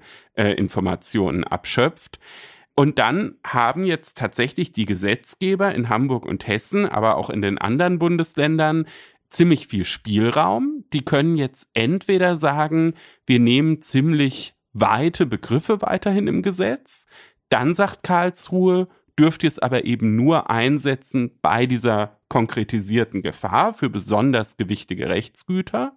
Oder, und das halte ich ehrlich gesagt für wahrscheinlicher, dass das wahrscheinlich die Gesetzgeber machen werden, ihr schreibt da so ein gestuftes System rein. Also ihr schreibt quasi rein, die und die Informationen, ich sag mal, die besonders leicht, ohne erhebliche Freiheitseingriffe zu gewinnen waren, die dürfen auch ganz vielseitig verknüpft werden die, die nur unter großen Anstrengungen zu gewinnen waren, mit erheblichen Freiheitseingriffen, wie zum Beispiel Wohnraumüberwachung, die dürfen nur für ganz gravierende Delikte ausgewertet werden. Das könnte sozusagen ein, ein Instrument sein, mit dem der Gesetzgeber dann arbeitet. Und deshalb finde ich persönlich die Entscheidung eigentlich sehr ausgewogen und auch ähm, gelungen weil der Gesetzgeber nach wie vor eine große Freiheit hat, dadurch auch der politische Wettbewerb sichergestellt ist. Also da können die Parteien ja durchaus auch unterschiedliche Konzepte verfolgen, aber es eben einfach so einen Mindestschutz gibt, dass die künstliche Intelligenz nicht zu sehr in die Freiheitsrechte Betroffener eingreift. Ja, und man muss auch einfach sagen, das hat ja das Bundesverfassungsgericht auch gesagt, ja, es ist äh, sogar erforderlich, so eine Software zu benutzen, ähm, weil man dadurch relevante Erkenntnisse gewinnen kann, die man auf anderem Weg, auf grundrechtsschonenderem Weg nicht gewinnen könnte. Und es ist einfach eine Realität und eine Tatsache, dass äh, die Polizei ohne so eine Software, ja, über die Ausgestaltung wird dann äh, gestritten, so wie jetzt es der Fall ist. Aber ohne das könnte die Polizei, äh, so, so, so wie Kriminalität heutzutage funktioniert, einfach nicht mehr machen. Und wir wollen alle Sicherheit. Und jeder von uns erwartet, dass die Polizei gut arbeitet und dass äh, Straftaten aufgeklärt werden oder noch besser gar nicht erst passieren. Und das ist natürlich nur realistisch, wenn die Polizei auch bestimmte Befugnisse hat. Insofern ging es jetzt auch in diesem Fall oder geht es in diesem Fall auch wieder um die alte, naja, um, um, um den alten Spagat eigentlich zwischen Freiheit und Sicherheit. Und das ist natürlich immer, ähm, wie es auch bei der Vorratsdatenspeicherung und, und in anderen Fällen war, das ist immer ein, ein Abwägen. Und insofern, ja, wie du sagst, es ist gut, dass das Bundesverfassungsgericht jetzt diese Entscheidung ähm, getroffen hat, dieses Urteil gefällt hat, damit sich das jetzt mal weiter bewegen kann und das weiter ausgehandelt werden kann. Und diesen Aushandlungsprozess, den werden wir auf jeden Fall im Podcast auch weiter verfolgen, denn es geht ja jetzt damit eigentlich gerade erst richtig los. Das Ganze wird in den Landesparlamenten jetzt weiter beraten. Wenn es da Änderungen gibt, halten wir natürlich unsere Hörer auf dem Laufenden. Und für heute haben wir aber, glaube ich, jetzt erstmal einen ganz guten Überblick zu der Entscheidung gegeben. Im gerechten Urteil haben wir ja häufig Entscheidungen aus der laufenden Woche. Diesmal ist es ein bisschen anders. Wir beschäftigen uns mit einer Entscheidung vom 10. Januar. Jetzt wird der eine oder andere sagen, na ja, haben die im Januar nicht aufgepasst und das irgendwie nicht mitbekommen, dass es da schon diese Entscheidung gab. Nein, das ist nicht der Fall. Die hatten wir im Blick. Aber die Urteilsgründe, die wurden erst am vergangenen Freitag veröffentlicht und die haben es in sich. Es geht nämlich um eine Entscheidung des Bundesgerichtshofs zum Thema VW im weitesten Sinne. Genau, VW und das eigentliche Urteil, um das es da geht, ist ein Urteil des Landgerichts Braunschweig und zwar aus dem Jahr 2021. Da waren nämlich zwei frühere VW-Vorstände des Bereichs Personal und zwei frühere Personalleiter von VW angeklagt, also VW-Manager, wegen des Vorwurfs der Untreue. Denen ist nämlich vorgeworfen worden, dass sie überhöhte Arbeitsentgelte ähm, an äh, freigestellte Betriebsräte verteilt haben in den Jahren 2011 bis 2016, die sozusagen das, was Vergleichsgruppen eigentlich verdient hätten, erheblich überstiegen haben und äh, Entgelten aus dem Managementkreis entsprochen haben. Die Staatsanwaltschaft sagt, dass dadurch ein Schaden von mehr als 4,5 Millionen Euro entstanden ist. Also es geht um viel Geld, aber das Landgericht Braunschweig hat diese vier Manager freigesprochen, weil es gesagt hat, die hatten keinen Vorsatz. Die haben sich auf die Einschätzungen interner und externer Berater verlassen beziehungsweise sie haben ein, ein bestehendes System genutzt zur Vergütung, was sie so vorgefunden haben und haben dann gedacht, dass sie damit keine, keine Pflichten verletzen. Das hat der BGH so aber nicht gesehen. Der hat das, äh, die Freisprüche aufgehoben. Und zwar erstmal aus formellen Gründen. Er hat nämlich gesagt, das Landgericht hat so ein bisschen da eine lückenhafte Beweiswürdigung gemacht. Und das ist ja dann im Revisionsverfahren immer ein Grund, dass das nochmal zurückgeht an eine andere äh, Strafkammer dann von dem Landgericht und die müssen sich dann nochmal damit äh, beschäftigen. Trotzdem ist diese Entscheidung vor allem in Wirtschaftskreisen bei Unternehmen eingeschlagen wie eine Bombe. Und zwar deshalb, weil der Bundesgerichtshof das Ganze dazu genutzt hat, ein paar ziemlich grundsätzliche Ausführungen dazu zu machen, wie eigentlich Unternehmen ihre Betriebsräte bezahlen dürfen. Genau, und zwar hat der BGH eine Methode im Grunde ja verworfen, die nicht nur VW nutzt bei seinem Betriebsrat, sondern ganz, ganz viele Unternehmen und entsprechend viele Unternehmen sind jetzt auch jenseits von VW betroffen. Und zwar hat der BGH gesagt, dass die ähm, hypothetischen äh, Annahmen über die weitere Karriere eines Betriebsratsmitglieds nicht herangezogen werden dürfen für die Berechnung dessen, was man einem Betriebsrat Betriebsratsmitglied äh, zahlt. Also, dass man nicht gucken darf, welchen Berufsweg wäre denn diese Person gegangen, wenn sie nicht in den Betriebsrat eingetreten wäre und nicht von ihrer Arbeit freigestellt worden wäre da hat man dann nämlich auch oft einbezogen Qualifikationen, die bei der Ausübung dieser Arbeit als Betriebsrat erlangt worden sind und die dann dafür gerechtfertigt, die dann dafür benutzt wurden, sozusagen ein, ein viel höheres Gehalt ähm, auszuzahlen, als das vielleicht sonst der Fall gewesen wäre, wenn die Person ganz normal ihre Karriereschritte so gemacht hätte, ohne Betriebsrat zu sein. Und äh, ich sag mal, Stefan, das Beispiel Bernd Osterloh, der langjährige VW-Betriebsratsvorsitzende, der an dessen Beispiel kann man das ganz gut ähm, darstellen. Ja, allerdings. Der hat nämlich am Ende in der Spitze bis zu 750.000 Euro Jahresgehalt bekommen. Und das liegt eben tatsächlich daran, dass VW diese hypothetische Karriereplanung, wo man sicherlich noch darüber diskutieren kann, ob die nicht in Ansätzen weiterhin auch zulässig ist, weil in irgendeiner Weise muss sie ja auch stattfinden, weil ähm, wenn man eben voll freigestellt ist, hat man ja nicht einfach die, die Karriere dann im Unternehmen weitergemacht. Aber in der Weise, wie VW das angewandt hat, so geht's auf gar keinen Fall weiter. Die haben nämlich, ich sag's jetzt mal ein bisschen flapsig, bei ihren Betriebsräten sehr oft angenommen, dass das jetzt so die absoluten Ausnahme-High-Performer gewesen wären, wenn sie in ihrer normalen Tätigkeit geblieben wären. Also um einfach mal den äh, Fall Osterloh zu nehmen, der hat einen ganz soliden Hauptschulabschluss gemacht, hat danach den Industriekaufmann gemacht und war dann bei Volkswagen als Beanstandungsbeheber tätig. Und Beanstandungsbeheber werden bei Volkswagen auch nicht schlecht äh, bezahlt. Trotzdem wurde dann eben, als er dann schon im Betriebsrat war, von Volkswagen davon ausgegangen, er wäre jetzt zum totalen Top-Manager aufgestiegen. Das war nicht völlig anlasslos. Er hat zum Beispiel während seiner Betriebsratstätigkeit dann auch schon so eine ähm, Volkswagen-interne äh, Management-Schule absolviert und ähm, das hat dann eben wieder VW herangezogen zu sagen, na ja, wenn er dann eben ähm, in seiner normalen Tätigkeit geblieben wäre, dann wäre er auch bestimmt äh, Top-Manager geworden. Aber das Ganze ist natürlich ein Konflikt mit dem Betriebsverfassungsgesetz. Denn im Betriebsverfassungsgesetz, da gibt's zwei wichtige Normen in dem Zusammenhang. Einmal Paragraph 37, das klärt, dass die Tätigkeit im Betriebsrat eben eine ehrenamtliche Tätigkeit sein muss. Und dann gibt's in Paragraph 78 noch eine Schutzbestimmung, dass Betriebsräte wegen ihrer Tätigkeit im Betriebsrat weder bevorzugt noch benachteiligt werden dürfen.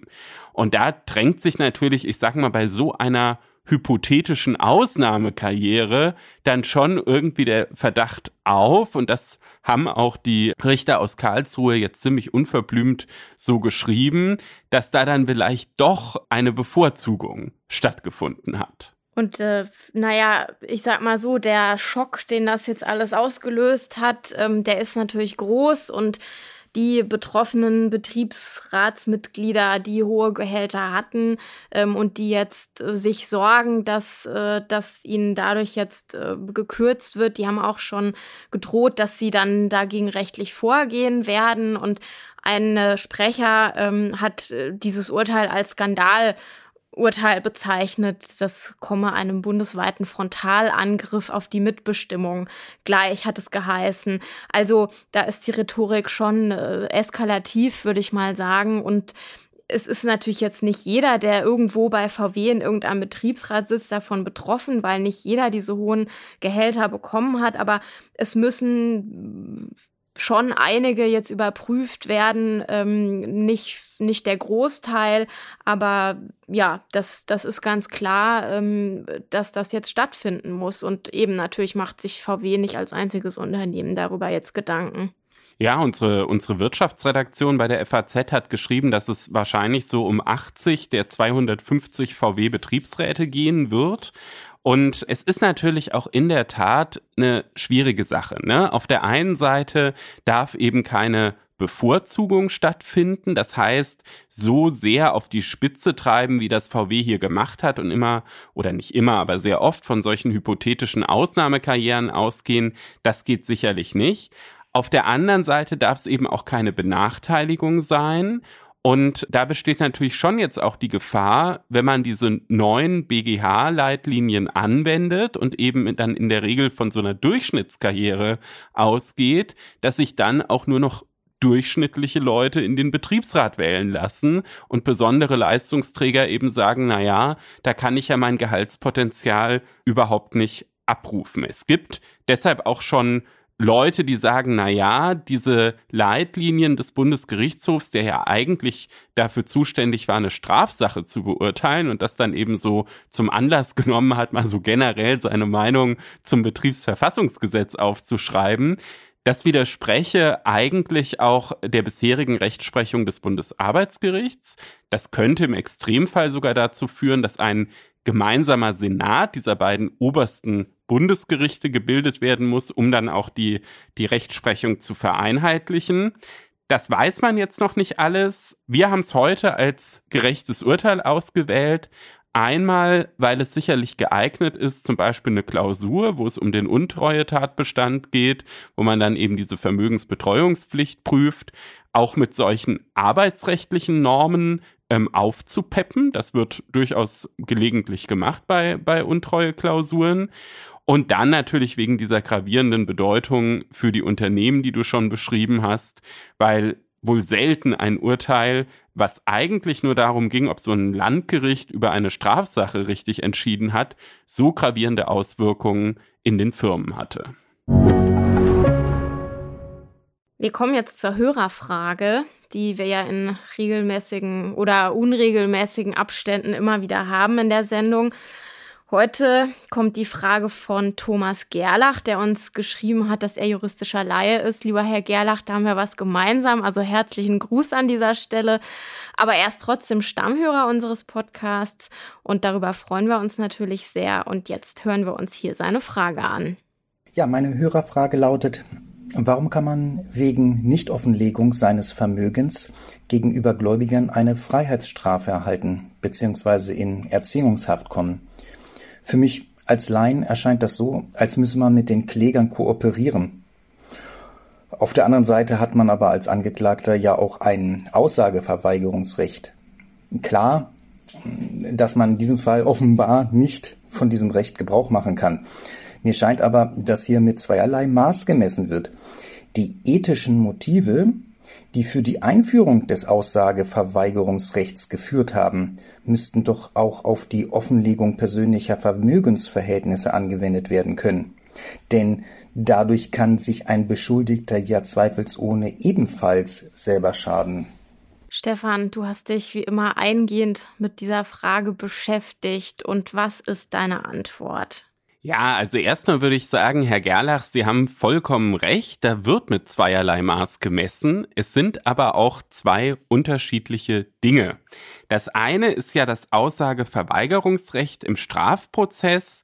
Die Juristen sprechen da von dem sogenannten Nemo Tenetur Grundsatz. Der ist schon älter als unser Grundgesetz und äh, sagt eben, dass man sich nicht selbst äh, belasten muss, genau wie der Hörer das ja auch in der, in der äh, Frage dargestellt hat.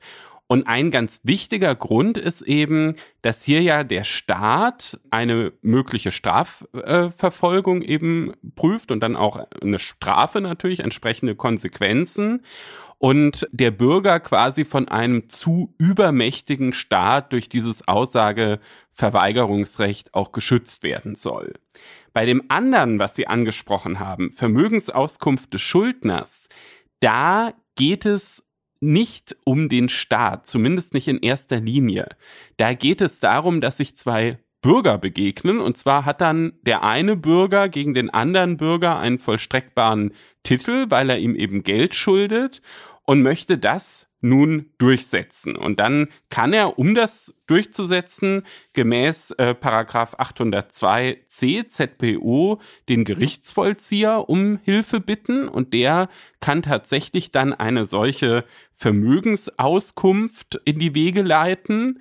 Und der Hörer hat völlig recht, wenn man dann eben eine solche Vermögensauskunft verweigert, dann kann es auch zu einem Haftbefehl äh, kommen und zu einer ähm, Erzwingungshaft.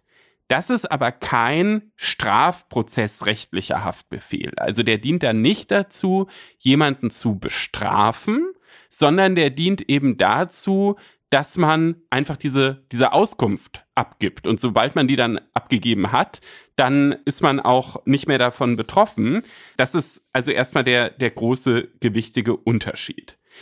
Trotzdem ist der Hörer mit seiner Vermutung, da könnte es doch irgendwie ein Problem geben und das könnte miteinander im Widerspruch stehen, nicht alleine. Ich habe äh, ganz bewusst auch noch mal so ein bisschen in der juristischen Literatur geguckt, habe mir auch Aufsätze zum Beispiel aus der NJW dazu angeguckt und da gibt es durchaus auch vereinzelte Stimmen, die sagen, na ja, das steht möglicherweise schon in einem Widerspruch und Paragraph 802c ZPO, die eben diese Vermögensauskunft regelt, geht zu weit, zumindest dahingehend, wenn man durch diese Vermögensauskunft dann doch auch Angaben machen könnte, die eben dazu führen, dass man sich oder einen nahen Angehörigen in die Gefahr der Strafverfolgung bringt.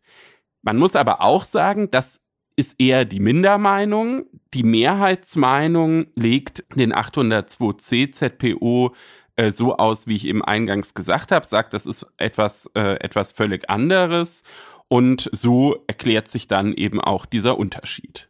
Ja, vielen Dank, Stefan, für die Erklärung und vielen Dank nochmal, lieber Herr Gerlach, dass Sie die Hörerfrage geschickt haben. Und wir freuen uns natürlich immer, wenn Sie, liebe Hörerinnen und Hörer, auch uns Fragen schicken und gleichermaßen uns Rückmeldungen geben zu unserem Podcast oder Themenideen, Themenanregungen. Und wer etwas davon für uns hat, kann sich immer gerne melden unter einspruchpodcast.faz.de. Jetzt geht es nochmal sozusagen auf die Ziellinie. Es geht nämlich nochmal um das Gewinnspiel für unseren Einspruch Podcast Geburtstag. Nicht nur vom Podcast, sondern auch von Einspruch als äh, Gesamtprodukt. Das feiern wir ja am 16. März, das Jubiläum, und machen das in Kronberg hier in der Nähe von Frankfurt in einem wunderschönen Hotel Wer dort dabei sein möchte und auch übernachten möchte, kann da an dem großen Gewinnspiel teilnehmen und zwar unter faz.net slash Einspruch-5 als Zahl geschrieben. Wer dann gewinnt, ähm, bekommt auch nicht nur Übernachtung und Teilnahme an diesem Event, sondern auch noch eine Führung durch den FAZ Tower, der ja neu ist, und auch äh, ein Treffen mit der gesamten Einspruchredaktion. Bei der Veranstaltung in Kronberg ist dann auch der Präsident des Bundesverfassungsgerichts Stefan Habert dabei, der Leiter der ARD Rechtsredaktion Frank Bräutigam, der auch treuer Einspruchabonnent ist. Es wird also eine spannende Veranstaltung, auf die wir uns schon sehr freuen und wir freuen uns natürlich auch auf viele Teilnehmer bei dem Gewinnspiel. Wer da mitmacht, völlig egal, ob er gewinnt oder nicht, bekommt auch drei Monate kostenlos Einspruch als Probeabo. Und jetzt noch ein allerletzter Hinweis von uns zum Abschluss für angehende Referendare, die gerne in ihrem Ref im Justiziariat der FAZ sein wollen. Das ist eine sehr empfehlenswerte Station und die Referendare können sich auch bei uns bei Einspruch einbringen und bei dir, Stefan. Und ähm, alle nötigen Informationen hierzu finden Sie unter frankfurterallgemeine.de slash Referendariat ja, für heute haben wir es geschafft, sind am Ende angelangt und äh, bedanken uns wie immer ganz, ganz herzlich fürs Zuhören bei Ihnen allen und wünschen Ihnen noch eine schöne Woche. Auch von mir eine schöne Woche und bleiben Sie Einspruch treu.